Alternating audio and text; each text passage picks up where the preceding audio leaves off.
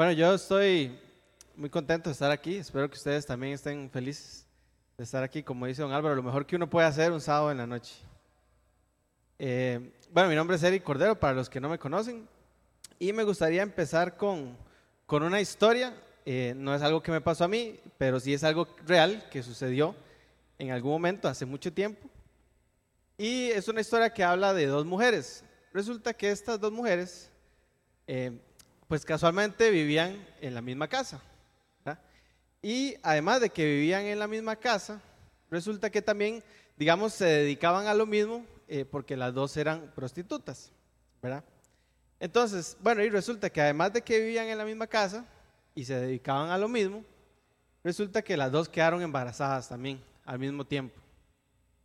Y dice la historia que una mujer dio a luz un día y tres días después dio a luz la otra. Entonces, demasiada casualidad, pero así fue. Y este, resulta que estas mujeres tuvieron un, problema, ¿verdad? Y tenían una discusión y no podían resolverlo, porque resulta que uno de los bebés se murió. Y entonces las dos mujeres decían, no, es que este es el mío, el que se murió es el suyo. Y la otra decía, no, el que está vivo es el mío, el que se murió es el suyo, ¿verdad? Y estaban en ese pleito y no sabían qué hacer, no sabían cómo resolverlo. Entonces decidieron ir a las autoridades en ese momento para que les ayudaran a resolverlo. Entonces llegan donde la persona y le dicen, bueno, ¿cuál es el problema? Y entonces una de las mujeres dice, resulta que ella y yo vivimos en la misma casa, ¿verdad? No había nadie más ahí y las dos tenemos a nuestros bebés, pero ella, dice la, la primera mujer, en la noche se durmió sobre su bebé y el pobre se murió.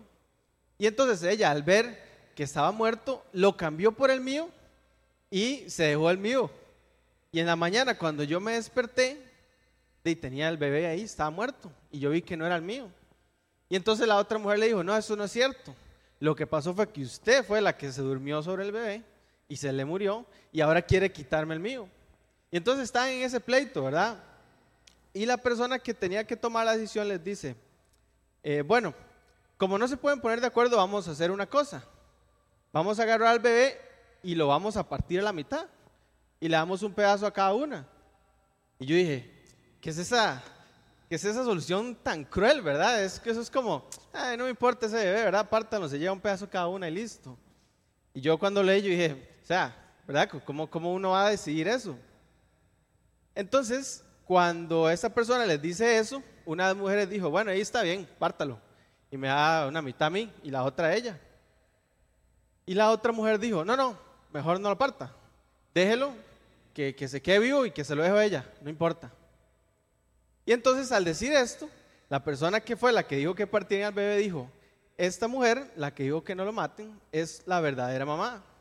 Porque una mamá prefiere que su hijo esté vivo, aunque sea con otra persona, a que se lo maten. Y yo no sé ustedes, pero a mí eso me parece, o sea, un toquezazo yo jamás hubiera pensado hacer eso. Porque digo, ¿cómo se le ocurrió? Sí, obviamente, la mamá no va a querer que le, que le partan el bebé a la mitad. Y si hubiera sido yo, no sé qué hubiera hecho. Hubiera ido seguro, bueno, vamos a la escena del crimen, ¿verdad? Busco evidencia, no sé. O le digo, tráigame el bebé, a ver a cuál se parece más, ¿verdad? Este es suyo, no sé. Pero esa solución que él da, para mí, es maravillosa, ¿verdad? Y cuenta la historia que la gente que se dio cuenta de lo que había sucedido dijo, qué persona esta más sabia, qué inteligente, ¿verdad? ¿Cómo se le ocurrió eso? Y todo el mundo lo respetó por eso que él había hecho. Y si a usted se le hace familiar esta historia, es porque está en la Biblia. Y es justamente la historia de Salomón. Salomón es el que, el que decide, ¿verdad? El que dice, partan al bebé. Y eh, si se preguntan por qué estoy hablando de Salomón, es porque el tema de hoy se llama la verdadera, la verdadera, perdón, sabiduría. Y es difícil hablar de sabiduría sin hablar de Salomón. Y les voy a contar un poco de Salomón por si no saben. ¿Ok?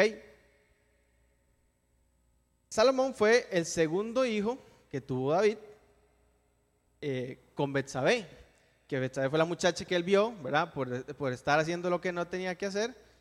Y entonces, bueno, este fue el segundo hijo porque el, primero se murió. Dice que, eso está en la Biblia, ¿verdad? Que Salomón lo hicieron rey aproximadamente a los 20 años. Que no sé, a mí me parece bastante joven, ¿verdad? Yo a los 20 años estaba pensando en jugar play, nada más, ¿verdad? Y él ya lo estaban haciendo rey. Imagínense la responsabilidad de una persona tan joven. Y este, en el momento que lo hacen rey a él, David ya estaba muy, muy viejo. Dice la Biblia que, que, que incluso le costaba hasta entrar en calor. Tenían que tenerlo todo abrigado. Yo me lo imagino ahí, ¿verdad? Sentadillo con todas las cobijas. Y eh, eh, Salomón tenía un hermano que se llamaba Adonías.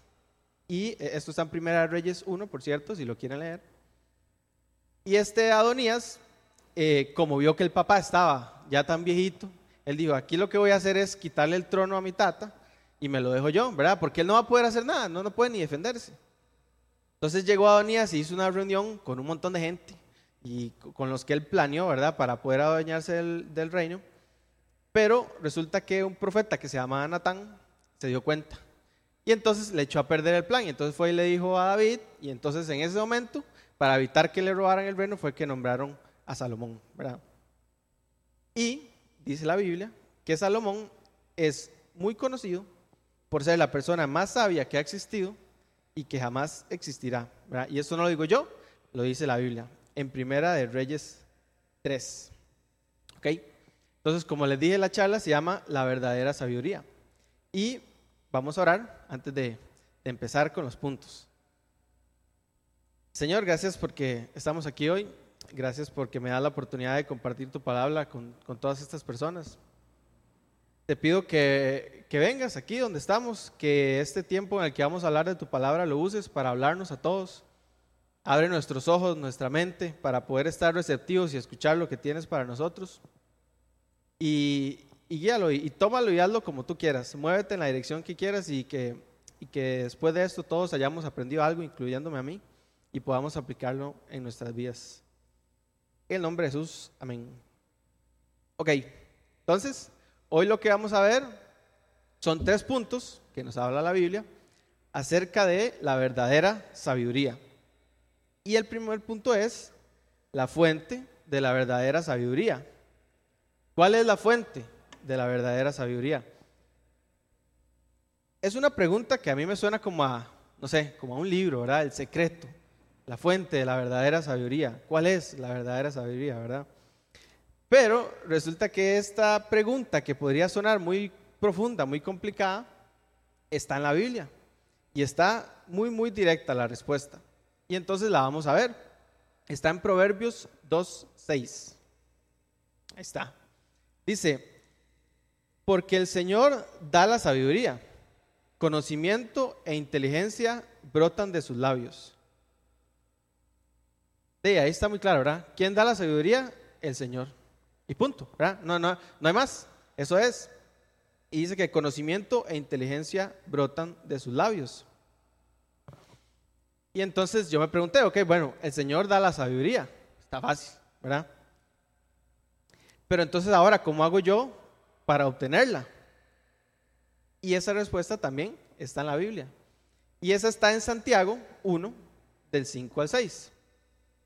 Ahí está, dice, si alguno de ustedes le falta sabiduría, pídasela a Dios y Él se la dará. Muy simple. Si a usted le falta sabiduría, pídasela a Dios y Él se la va a dar.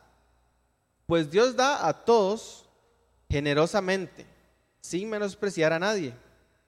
Esa parte es muy importante, sin menospreciar a nadie y le da a todos, ¿verdad? A todos, todos, todos. No hay, no hay, algunos sí, a otros no, nada, dice a todos.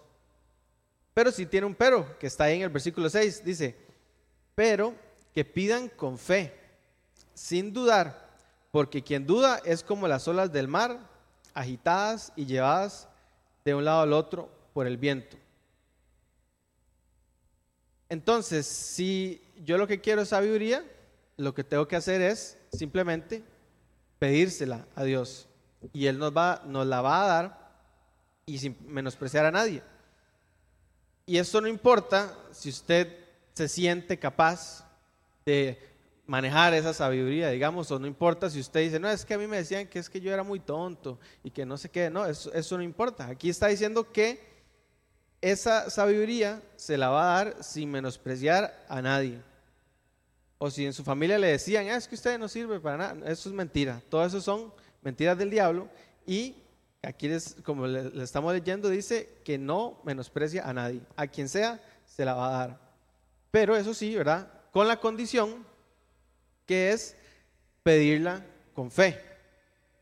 Y dice, no dudar, porque quien duda es como las olas del mar, agitadas, llevadas de un lado al otro por el viento. Yo no sé si a usted le ha pasado, pero a mí me ha pasado que a veces uno pide ora por algo, pero usted pide y ni, ni usted mismo se la está creyendo, ¿verdad? Usted dice, pido como por cumplir, pero usted dice, ah, fijo, ni va a pasar. Y eso es justamente lo que no hay que hacer. Si usted quiere recibir esa sabiduría, usted tiene que pedirla con fe, tiene que creer, ¿verdad? Tiene que estar seguro que va a ser así. Y esa es la única, única condición que Dios nos está poniendo aquí para poder recibir esa sabiduría. Entonces, ya sabemos que la sabiduría viene de Dios y que si la queremos, solo tenemos que pedirla, eso sí, pedirla con fe. Entonces a mí me surgió otra pregunta a partir de esto. Digamos que yo la pedí, digamos que yo la tengo, y ahora ¿cómo hago para, para usarla? ¿Cómo hago para darme cuenta que realmente yo la tengo? ¿verdad? ¿Cómo hago para ponerla en práctica? Para ver, digamos, los frutos de esa sabiduría si es que yo la tengo. Y esto está, lo vamos a ver en Proverbios 9:10, que dice así, el comienzo de la sabiduría es el temor del Señor. Conocer al santo es tener entendimiento.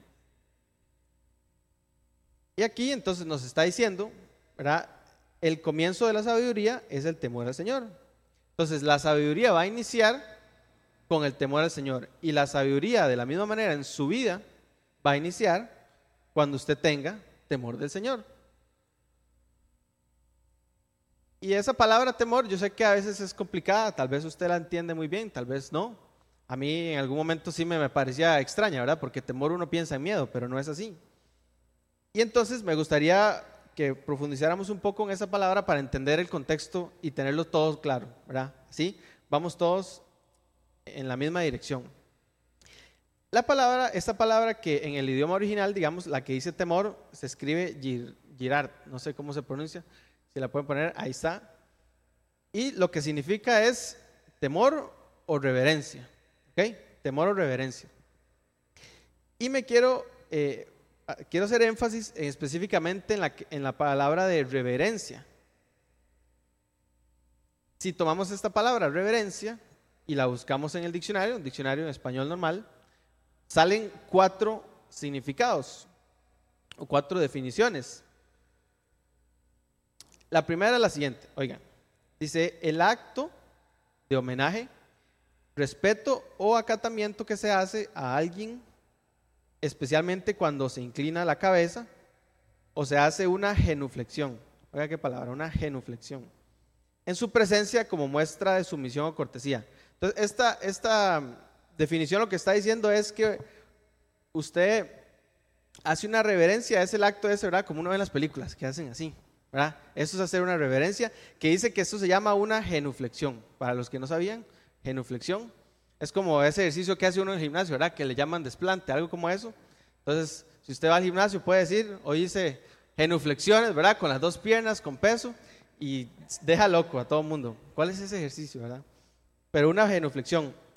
Lo que pasa es que esto de, eso de, hacer así, ¿verdad? La gente eso ya no es, no es muy, muy actual, digamos, no es muy común.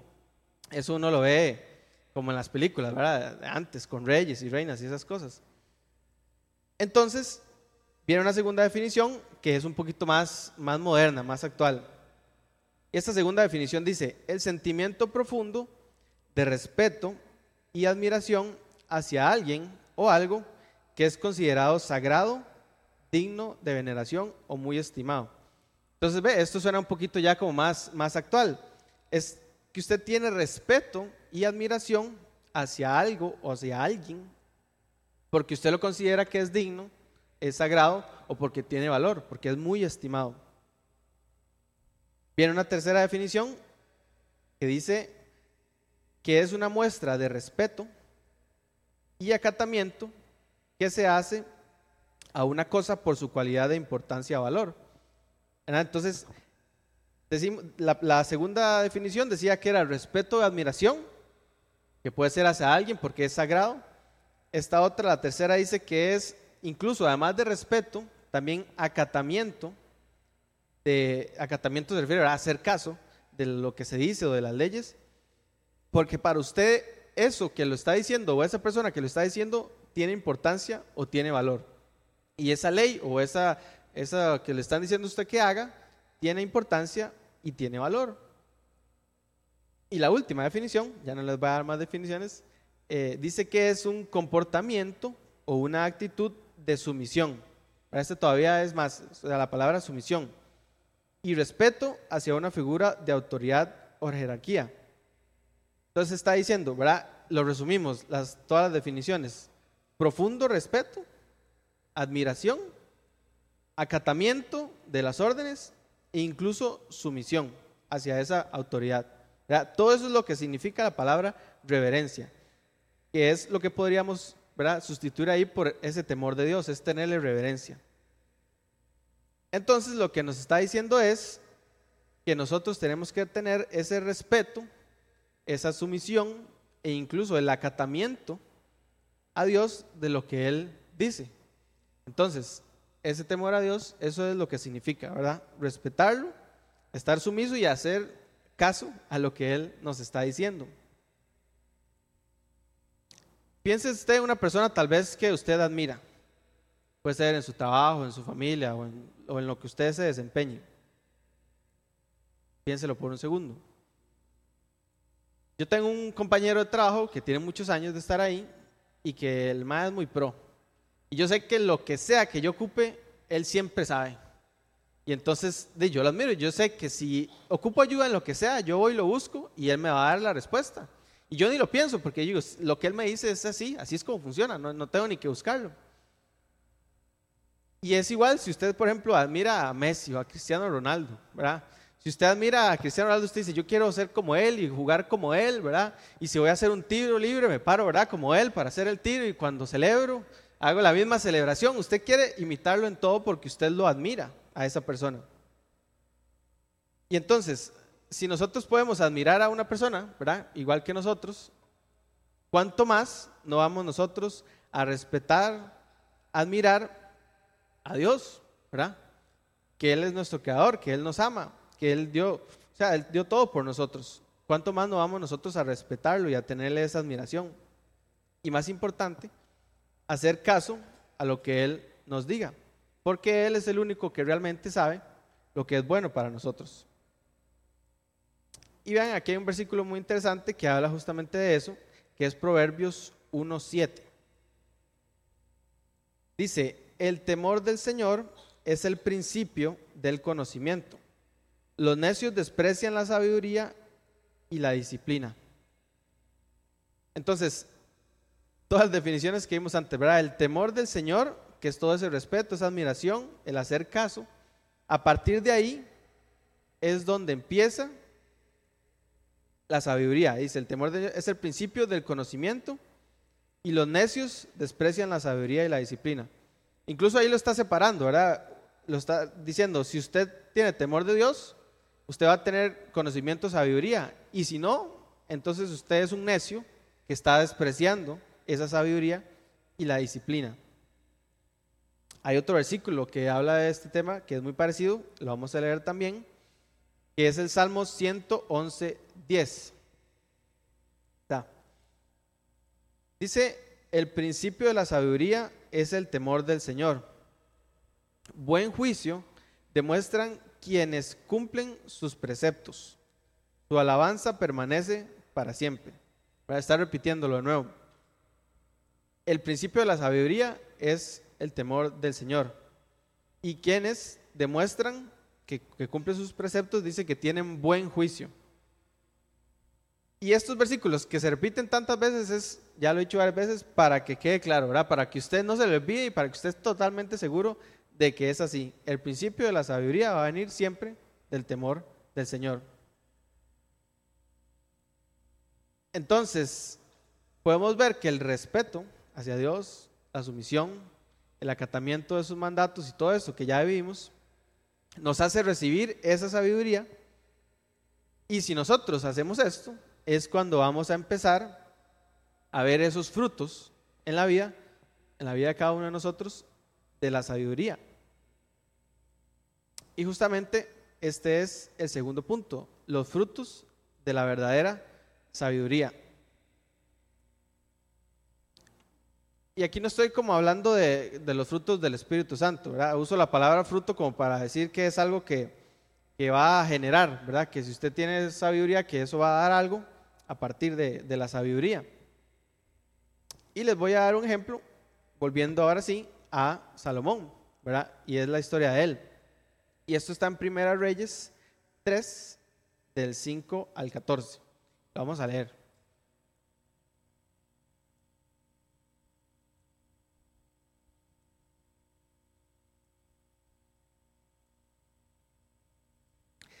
Y dice en el 5, y en ese mismo sitio apareció el Señor en un sueño y le dijo, aquí está hablando del que le dijo a Salomón, pídeme lo que quieras. Voy a hacer una pausa ahí porque yo no sé usted, pero si a, mí se me ha parecido, si me dice pídeme lo que quieras, no sé si sabiduría hubiera sido algo que yo, que yo pediría.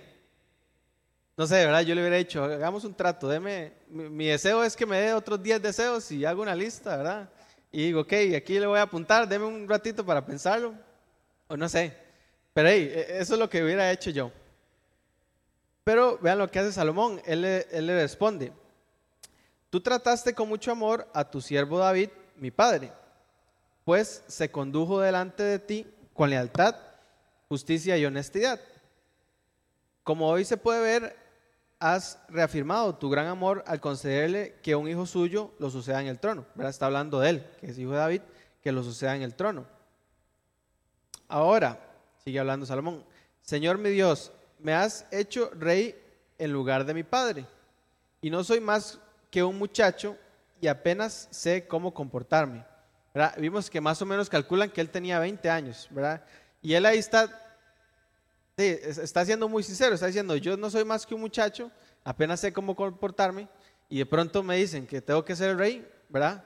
Y no sé qué hacer. Yo estaría preocupadísimo, la verdad. Y dice en el 8, sin embargo, aquí me tienes, un siervo tuyo en medio del pueblo que has escogido, un pueblo tan numeroso que es imposible contarlo. Yo te, digo, te ruego que des a tu siervo discernimiento para gobernar a tu pueblo y para distinguir entre el bien y el mal. De lo contrario, ¿quién podrá gobernar a este gran pueblo tuyo? Continúa en el 10, dice, al Señor le agradó que Salomón hubiera hecho esta petición. Y Dios le dijo, como has pedido esto y no una larga vida, ni riquezas para ti, ni has pedido la muerte de tus enemigos. Tal vez hubiéramos pedido, yo hubiera tal vez pedido cosas así, sino discernimiento para administrar justicia. Voy a concederte lo que has pedido. Te daré un corazón sabio y prudente, como nadie antes de ti lo ha tenido ni lo tendrá después. Por eso digo que, que nadie más después va a poder tenerlo. Aquí lo está diciendo.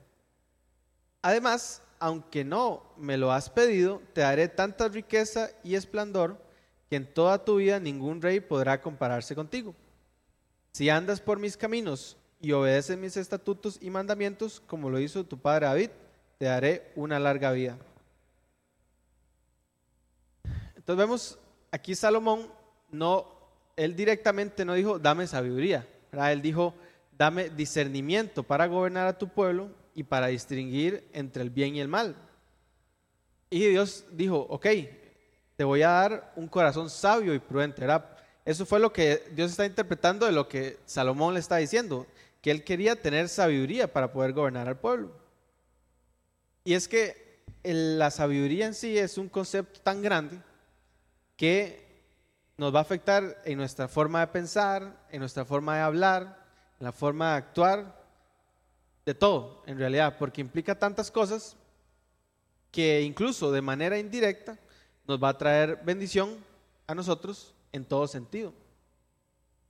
Y que me gustaría resaltar también que dice que, Dios le dice a Salomón en el versículo 14, si andas por mis caminos y obedeces mis, mis estatutos y mandamientos. Le está diciendo, no es, no es pídamela, se la doy y se acabó, ¿verdad? Usted tiene que andar por mis caminos y obedecer mis estatutos y mandamientos como lo hizo tu padre David. Y para que, para que conozca un poco de, lo, de los, todas las cosas que tuvo Salomón después de esto, hice un pequeño resumen como para que dimensionemos todo lo que, lo que Dios le dio después de ese momento. Eso está en la Biblia, ¿verdad? No me lo estoy inventando. Dice, todos los días en el palacio se gastaban, oiga, 150, perdón, canastas de harina selecta. 150 canastas. 300 canastas de harina gruesa. O sea, no sé cuántas tortillas seguro hacían con eso, ¿verdad? Para todo mundo. 10 bueyes, ¿verdad? Todos los días mataban 10 bueyes. 20 vacas, 100 ovejas o cabras, gacelas y aves de corral. Imagínense la comida que se daban ahí, ¿verdad? Y eso era todos los días gastando todas esas cosas. Dice que él tenía cuatro mil establos. No sé si usted se puede imaginar cuatro mil establos, ¿verdad? Y dice que tenía 12 mil caballos. Eso es como el, no sé, ¿verdad? El, ¿Cómo se llama? El, lo que hacen aquí en Alajuela con todos los caballos, pero multiplicado, ¿verdad?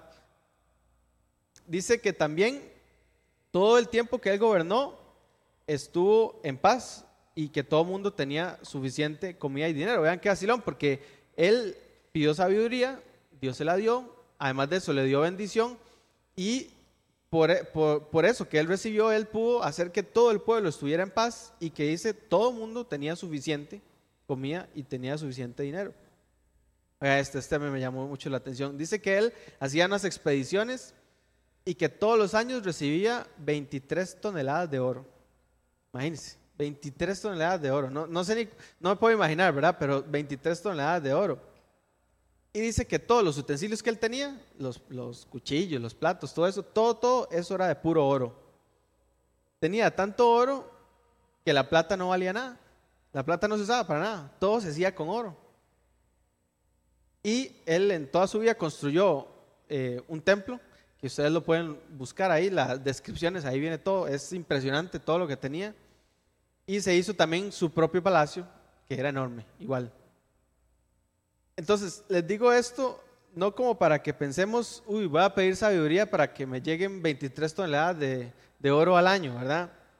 Sino para que, porque así no funciona, ¿verdad? Sino que para que entendamos que la sabiduría de manera indirecta nos va a traer una bendición, ¿verdad? Y no solo se trata de la plata, porque ahí habla también que todo el mundo estaba en paz, ¿verdad? Que todo el mundo estaba bien.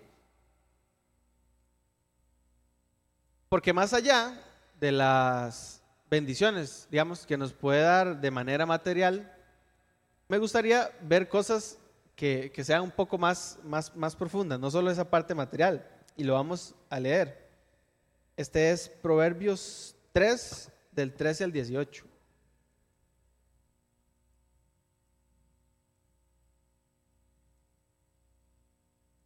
Dice, dichoso el que haya sabiduría, el que adquiere inteligencia, porque ella es de más provecho que la plata y rinde más ganancias que el oro. Es más valiosa que las piedras preciosas ni lo, ni lo más deseable se puede comparar. Con la mano derecha ofrece larga vida y con la izquierda honor y riquezas. Sus caminos son placenteros y en todos sus senderos hay paz.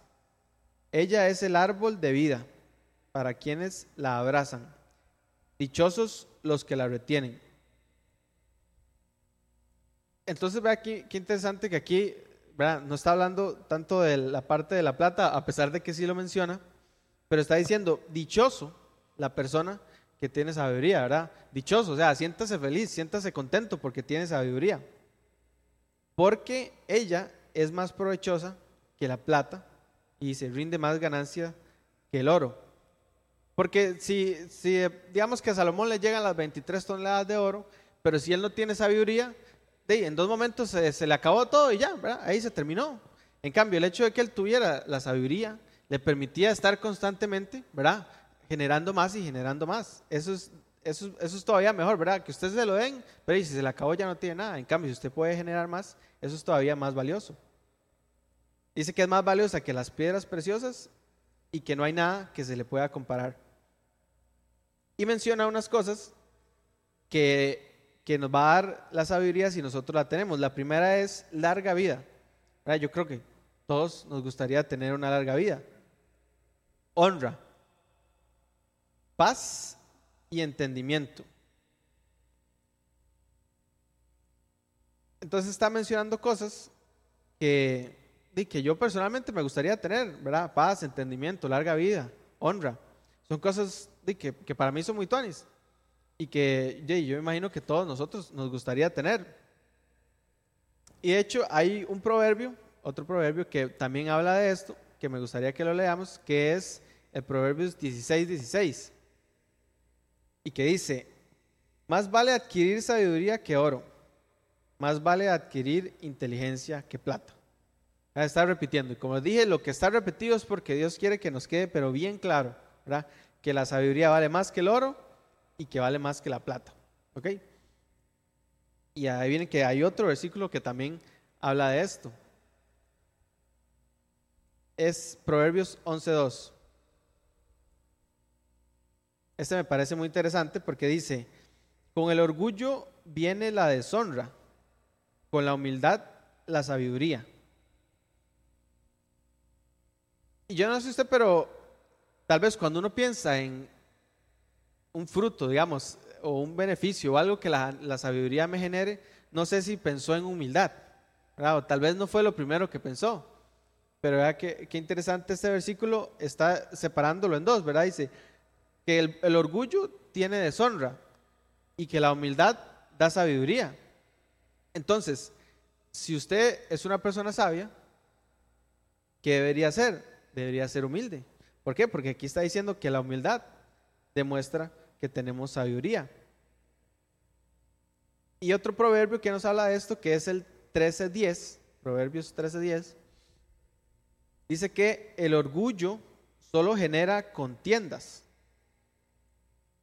pero la sabiduría está con quienes oyen consejos. Entonces aquí nos está dando también otra, otra pista, digamos, si usted realmente tiene sabiduría, entonces usted debería ser una persona que sea capaz de escuchar consejos. Porque el hecho de que usted tenga sabiduría no significa que se la sabe todas, ¿verdad? Que usted dice, ya, yo no ocupo nada porque ya yo tengo sabiduría y se acabó. Aquí está diciendo que si usted es una persona sabia, es una persona que va a escuchar los consejos.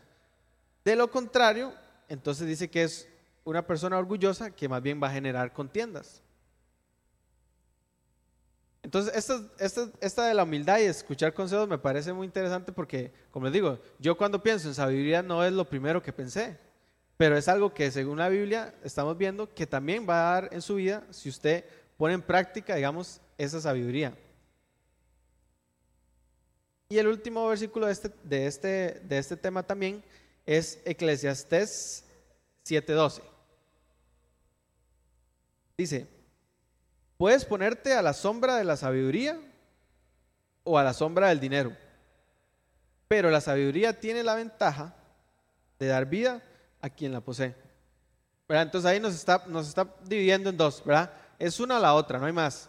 Usted se pone a la sombra de la sabiduría o se pone a la sombra del dinero. Y qué curioso, ¿verdad? Que lo compare con el dinero. Porque el dinero siempre, siempre es una cosa que, digamos, genera problemas. Y obviamente es algo que todos quieren, ¿verdad? Pero aquí nos está diciendo, o se pone con la sabiduría, porque la sabiduría tiene esa ventaja de que nos da vida, o se pone al dinero. Y el dinero que le va a dar, vida no, ¿verdad? Es lo contrario, va a traer muerte. Si usted, es, eh, si usted pone su vista en eso nada más y deja que eso sea lo primero. Entonces, me gustaría que pensemos en la sabiduría como lo que realmente es, como lo que Dios quiere que nosotros veamos la sabiduría. Y ya sabiendo todo esto, entonces deberíamos nosotros anhelar tener esa sabiduría. Y no solo por los beneficios, eh, sino también porque es algo que Dios quiere para nosotros. Y nosotros deberíamos estar constantemente buscando de esa sabiduría. Y este nos lleva al tercer punto, que se llama seguir buscando la verdadera sabiduría. Como les dije, la sabiduría a usted no le va a llegar y listo, ¿verdad? Ya la tengo, listo, se acabó, ¿verdad? Como, no sé, como una postal en un álbum, usted dice, listo, ya la tengo, ¿verdad? Vamos a la que sigue. No funciona así. Vamos a tener que estar constantemente pidiendo más y pidiendo más y pidiendo más. Y hay que tener cuidado porque eh, existen, digamos, dos tipos de sabidurías. Una es la que es de Dios, ¿verdad? que dijimos que es la verdadera sabiduría, y hay otra que, digamos, humana. ¿Y cómo podemos saber cuál es la diferencia? ¿verdad? ¿Cómo, ¿Cómo podemos diferenciarlas? Y por dicha, nos quedó esa respuesta en la Biblia para que no nos quede ninguna duda. Y está en Santiago 3, del 13 al 18.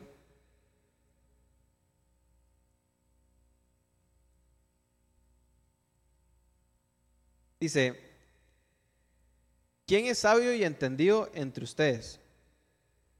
Ahí está preguntando, ¿verdad? ¿Quién? ¿Quién es sabio y entendido entre ustedes? Ahí suena un poco, yo me lo imagino un poco como, como ¿verdad? retando, diciendo, ¿quién es sabio entre ustedes? Dígame. Dice, que lo demuestre con su buena conducta, mediante obras hechas con la humildad que le da la sabiduría. Aquí lo repite, ¿verdad? Con la humildad que da la sabiduría. Continúa el 14. Pero si ustedes tienen envidias amargas y rivalidades en el corazón, dejen de presumir y de faltar a la verdad. Esa no es la sabiduría que desciende del cielo, sino que es terrenal, no espiritual y demoníaca. Oiga, se puso bueno, dice que es demoníaca. Entonces, ahí, ahí está comparando, ¿verdad? Dice que si usted tiene la sabiduría que viene de Dios, demuéstrelo con sus obras y con su humildad. Y de lo contrario, entonces usted tiene la sabiduría que es terrenal, no espiritual y demoníaca. Y continúa en el 16.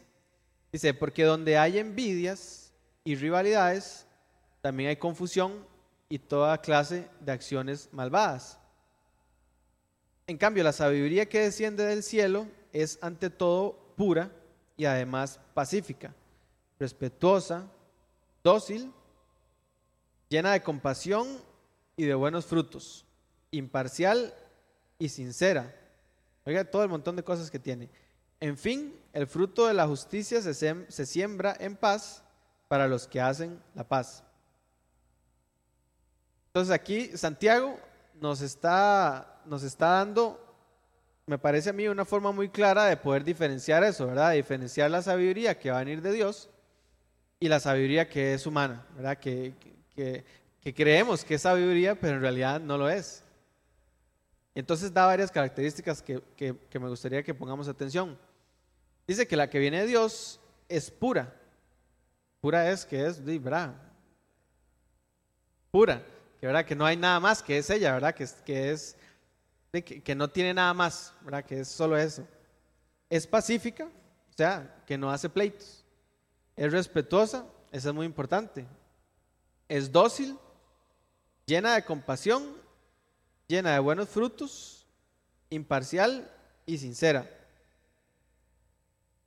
Entonces, toda la sabiduría que viene de Dios y lo que nosotros deberíamos demostrar, si nosotros realmente la tenemos y queremos, digamos, tener esa sabiduría y ponerla en práctica, son todas estas cosas.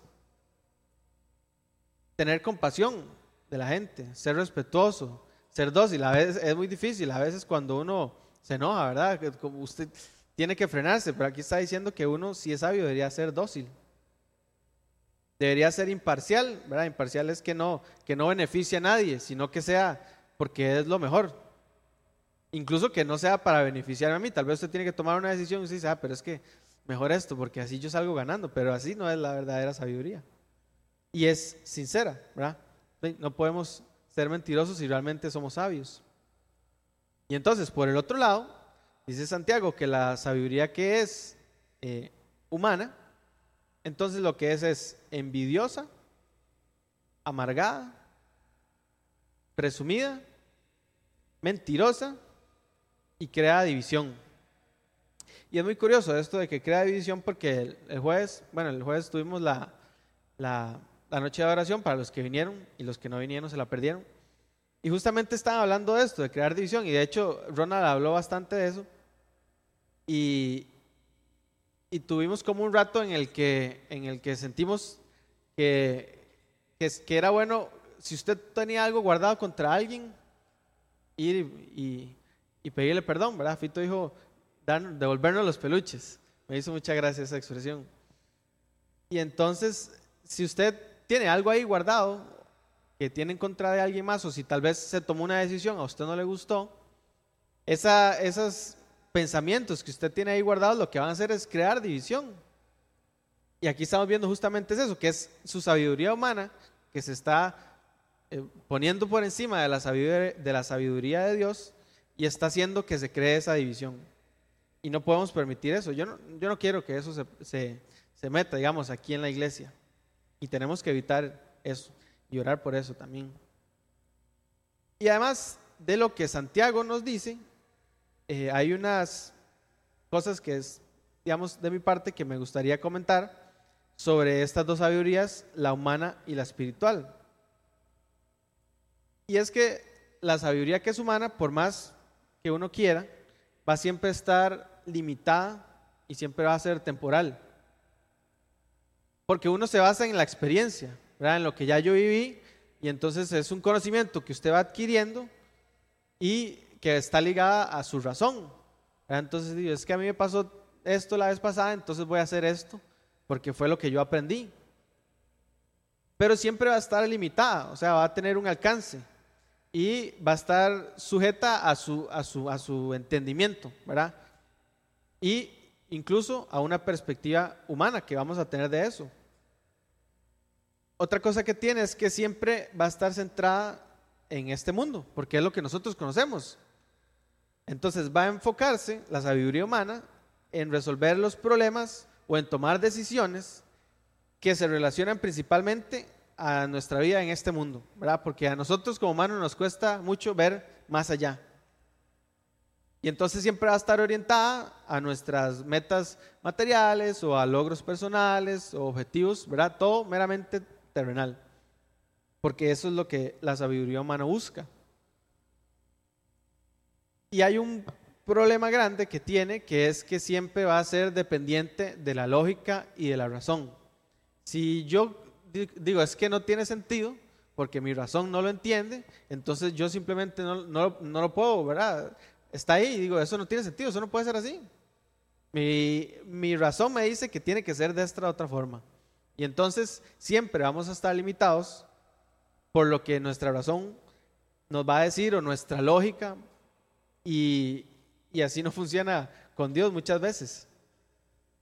Y lo más importante de la sabiduría humana, bueno, el punto, digamos, más, más negativo más bien, es que es variable y, puede fallar, ¿verdad? Muchas veces, muchas veces nos va a fallar la sabiduría humana. Porque lo que tal vez aprendimos hoy y creemos que nos va a servir, ya mañana no nos sirve, porque algo pasó, porque algo es diferente. O porque tal vez, este, no sé, de este lado del mundo funciona, pero en el otro lado no o allá tienen tradiciones o cosas diferentes, entonces la forma de pensar es diferente. Entonces, por más que queramos, la sabiduría humana siempre va a tener esos límites y eso no lo podemos cambiar. Y por más que usted quiera aprender y por más que usted estudie, por más de lo que sea, ese límite siempre va a estar ahí. En cambio, la sabiduría de Dios es todo lo contrario. La sabiduría de Dios siempre va a ser infinita y eterna. ¿Por qué? porque Dios es infinito y eterno. Y Él tiene el conocimiento completo de todo, ¿verdad? De todo lo que va a pasar desde el principio hasta el fin. Y entonces él no se va a equivocar, ¿verdad? Entonces, ¿por qué a veces nos empeñamos en, seguir mi lógica y mi razón, ¿verdad? Cuando sabemos que mi lógica y mi razón es limitada. Cuando sabemos que mi lógica y mi razón no puede ver más allá. Entonces, ¿qué deberíamos hacer? Dejarnos guiar por la sabiduría de Dios, que es infinita y que es eterna. Y esa no se equivoca. Otra cosa, que la sabiduría de Dios siempre va a estar centrada en un propósito más bien eterno. ¿verdad? Humanamente nosotros pensamos en lo que está aquí, porque es lo que vemos, lo que conocemos. Pero la sabiduría de Dios más bien se centra en un propósito más grande, ¿verdad? Un propósito eterno. Que incluye la salvación, ¿verdad? el poder salvarnos a nosotros, a todo el mundo, todo el plan, ¿verdad? De salvación que hizo, que hizo Dios. Y no está limitada a lo que está pasando aquí en la tierra, sino que está total y completamente enfocada en ese plan divino que tiene Dios para todos nosotros, para toda su creación. La sabiduría de Dios siempre va a ir más allá de nuestra razón, como les decía antes. Y muchas veces eh, la matemática de Dios no es como uno más uno es dos, como nosotros creemos, sino que es totalmente otra cosa. Y ya lo hemos visto, ¿verdad? Que, que uno uno cree que, debería ser así, pero no. O por el contrario, usted dice, es que esto es demasiado tonto, no tiene, no tiene sentido, pero resulta que sí es. Por ejemplo, hace poco me pasó que estábamos aquí orando y yo, yo vi como una persona que estaba como en una cueva y todos estaban orando de otra cosa que no tenía nada que ver. Yo decía, una persona en una cueva, ¿verdad? Seguro son inventos míos, no sé, pero yo me quedé con la espinita, me quedé con la espinita. Entonces yo dije, yo sentí bueno, yo, yo vi, perdón, a una persona y entonces ya alguien más dijo, ah, sí, yo leí un versículo justo que hablaba de eso ayer y tal y tal y tal y tal cosa, ¿verdad? Y para esa persona tuvo demasiado sentido. Y yo decía, una persona en una cueva, ¿qué, tiene que ver? ¿Verdad? Entonces, mi razón humana me decía, eso no tiene nada que ver, ¿verdad? No, no tiene sentido, pero la sabiduría de Dios, que es totalmente diferente a nuestra razón humana, ahí sí tuvo sentido para esa persona. Y eso a mí me parece chidísima.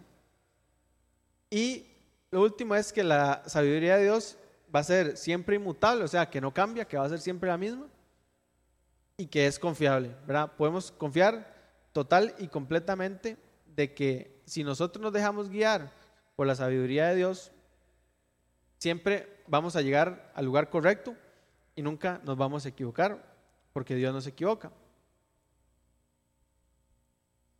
Y porque Dios de Él es, el mismo siempre, ¿verdad? Y Él va a ser sabio siempre, en cualquier lugar, en cualquier momento, en cualquier país, en cualquier planeta, galaxia, donde sea que usted vaya, ahí va a estar Él y Él siempre es el mismo. Entonces, bueno, quiero pedirles que, que se pongan de pie, por favor. Eh, y quiero que piensen un poco en esto, ¿verdad? Porque a veces nos empeñamos tanto en hacer lo que yo creo y no dejamos que Dios sea el que nos ayude a hacer o a tomar las decisiones. La Biblia de hecho nos insta a buscar esta sabiduría de Dios y a confiar en ella por encima de cualquier cosa y por encima, obviamente, de la sabiduría que es humana puramente. Porque solo Dios es el único que sabe que es lo mejor para nosotros y aunque al principio tal vez las cosas parecen que no tienen sentido, ¿verdad? En nuestra razón humana, Dios siempre va a poder ver ese final y entonces cuando ya nosotros lleguemos al final y veamos para atrás, entonces vamos a decir, ah, qué vacilón, ¿verdad? Ahora sí entiendo, ¿verdad? Que dicha que Dios puede ver más allá de lo que yo no veo. Que dicha que Él sí sabe lo que, lo que es lo bueno. Porque si hubiera sido por mí, hubiera hecho esta otra cosa totalmente diferente y estaría en un lugar en donde no es donde Dios me, me quería tener. Y les voy a leer un, un versículo que es 1 Corintios 1.25.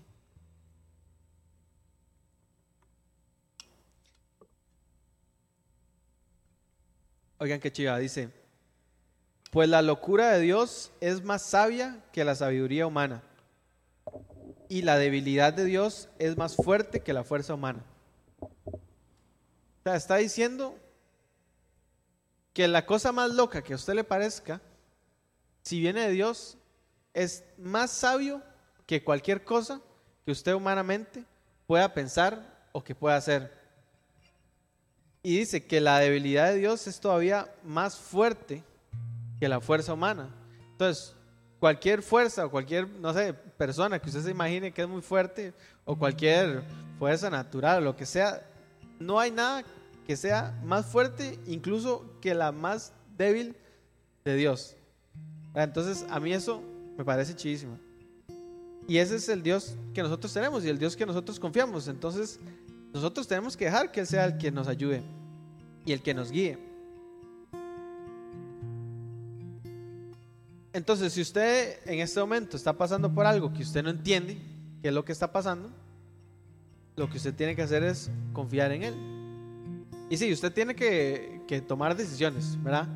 No se trata de que usted diga, Dios, haga y yo aquí lo espero.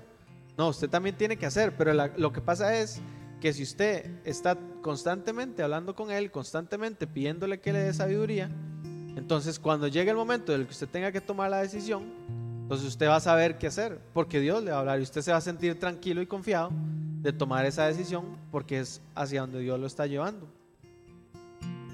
Y eso es lo que nosotros tenemos que hacer, estar constantemente hablando con Dios, constantemente pidiéndole que nos dé sabiduría, constantemente examinando, diciendo, ¿será que estoy, la estoy poniendo en práctica? ¿O será que la pedí?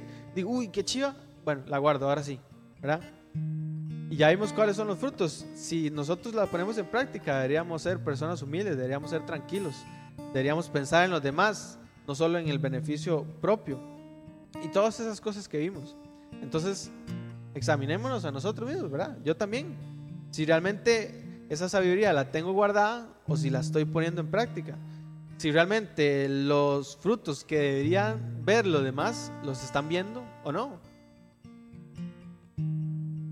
les voy a leer un versículo más que es Isaías 33, 6. Dice, Él será la seguridad de tus tiempos. Te darán abundancia, salvación, sabiduría y conocimiento. El temor del Señor será tu tesoro. Y algo que es un tesoro es algo que es valioso y que usted lo cuida, ¿verdad? Que usted lo tiene y que usted no quiere perderlo. Y si usted la sabiduría no la pone en práctica, pues la pierde, ¿verdad? Porque de ahí la dejó y ya. Entonces, pensemos en eso, ¿verdad? ¿Qué estamos haciendo nosotros? Y yo me incluyo también. ¿Será que sí estamos confiando en Dios plenamente? ¿Será que le pedimos sabiduría? Y, y no solo la pedimos, la pedimos con fe y la ponemos en práctica. ¿O será que solo nos estamos dejando guiar por nuestra sabiduría humana? ¿Y será que estamos haciéndolo constantemente? Repito, constantemente pidiendo, pidiendo más y pidiendo más. Porque sabemos que lo que yo creo siempre va a estar limitado y no voy a poder hacer nada al respecto. Entonces yo le voy a pedir que si tal vez usted siente que se ha dejado influenciar más por su sabiduría, o por su conocimiento o por lo que usted cree que es sabiduría. Y quiere a partir de ahora más bien dejarse guiar por la sabiduría de Dios, entonces que pase adelante para que oren por usted.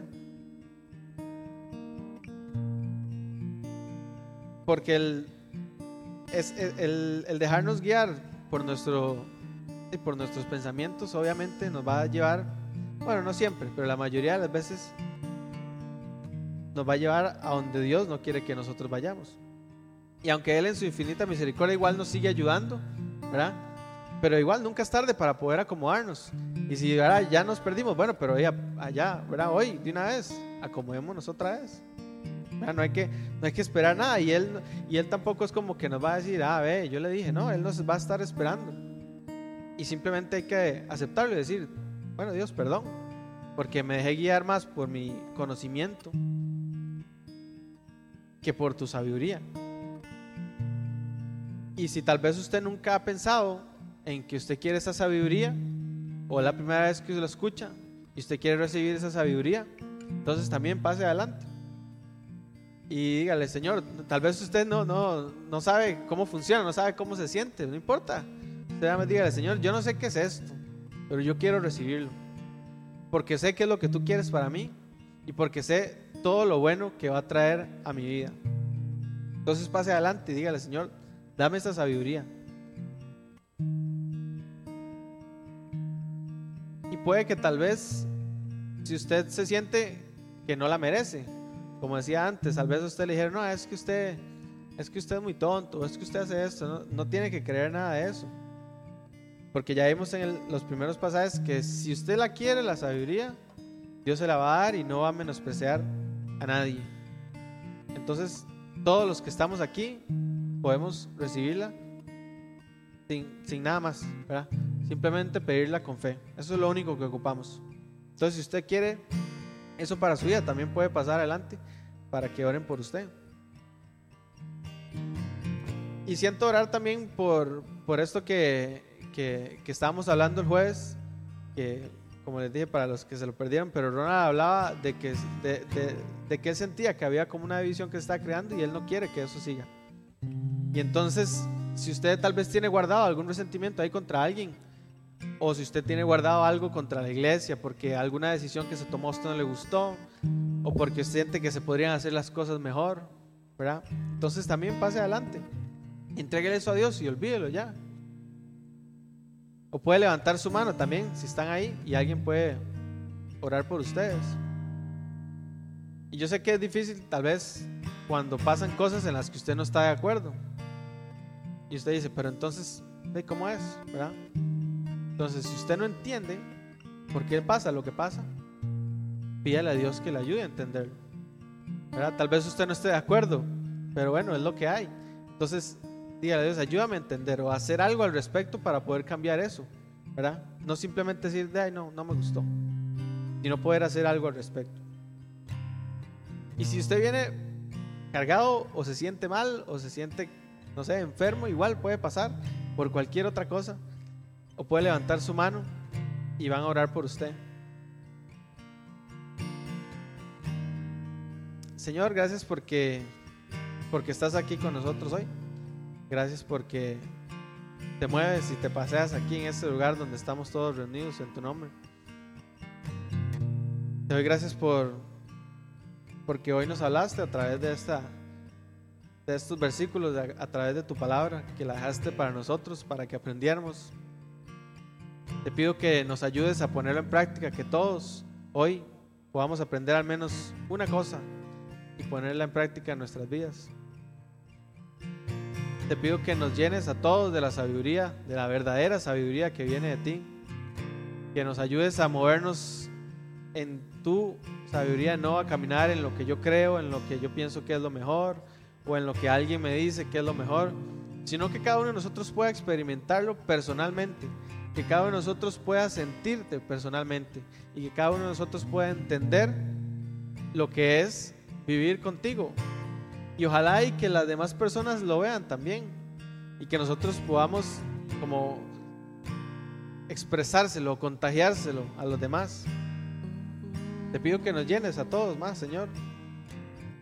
Que nos ayudes a tal vez a perdonar lo que tengamos ahí guardado, lo que nos permite, lo que nos impide más bien el avanzar, lo que nos impide el dejarnos guiar por ti que, que cuando nos, nos pidas hacer algo y nuestra razón nos diga que no, ayúdanos a ser valientes y a ser obedientes y a, a poner en práctica, a dar el paso.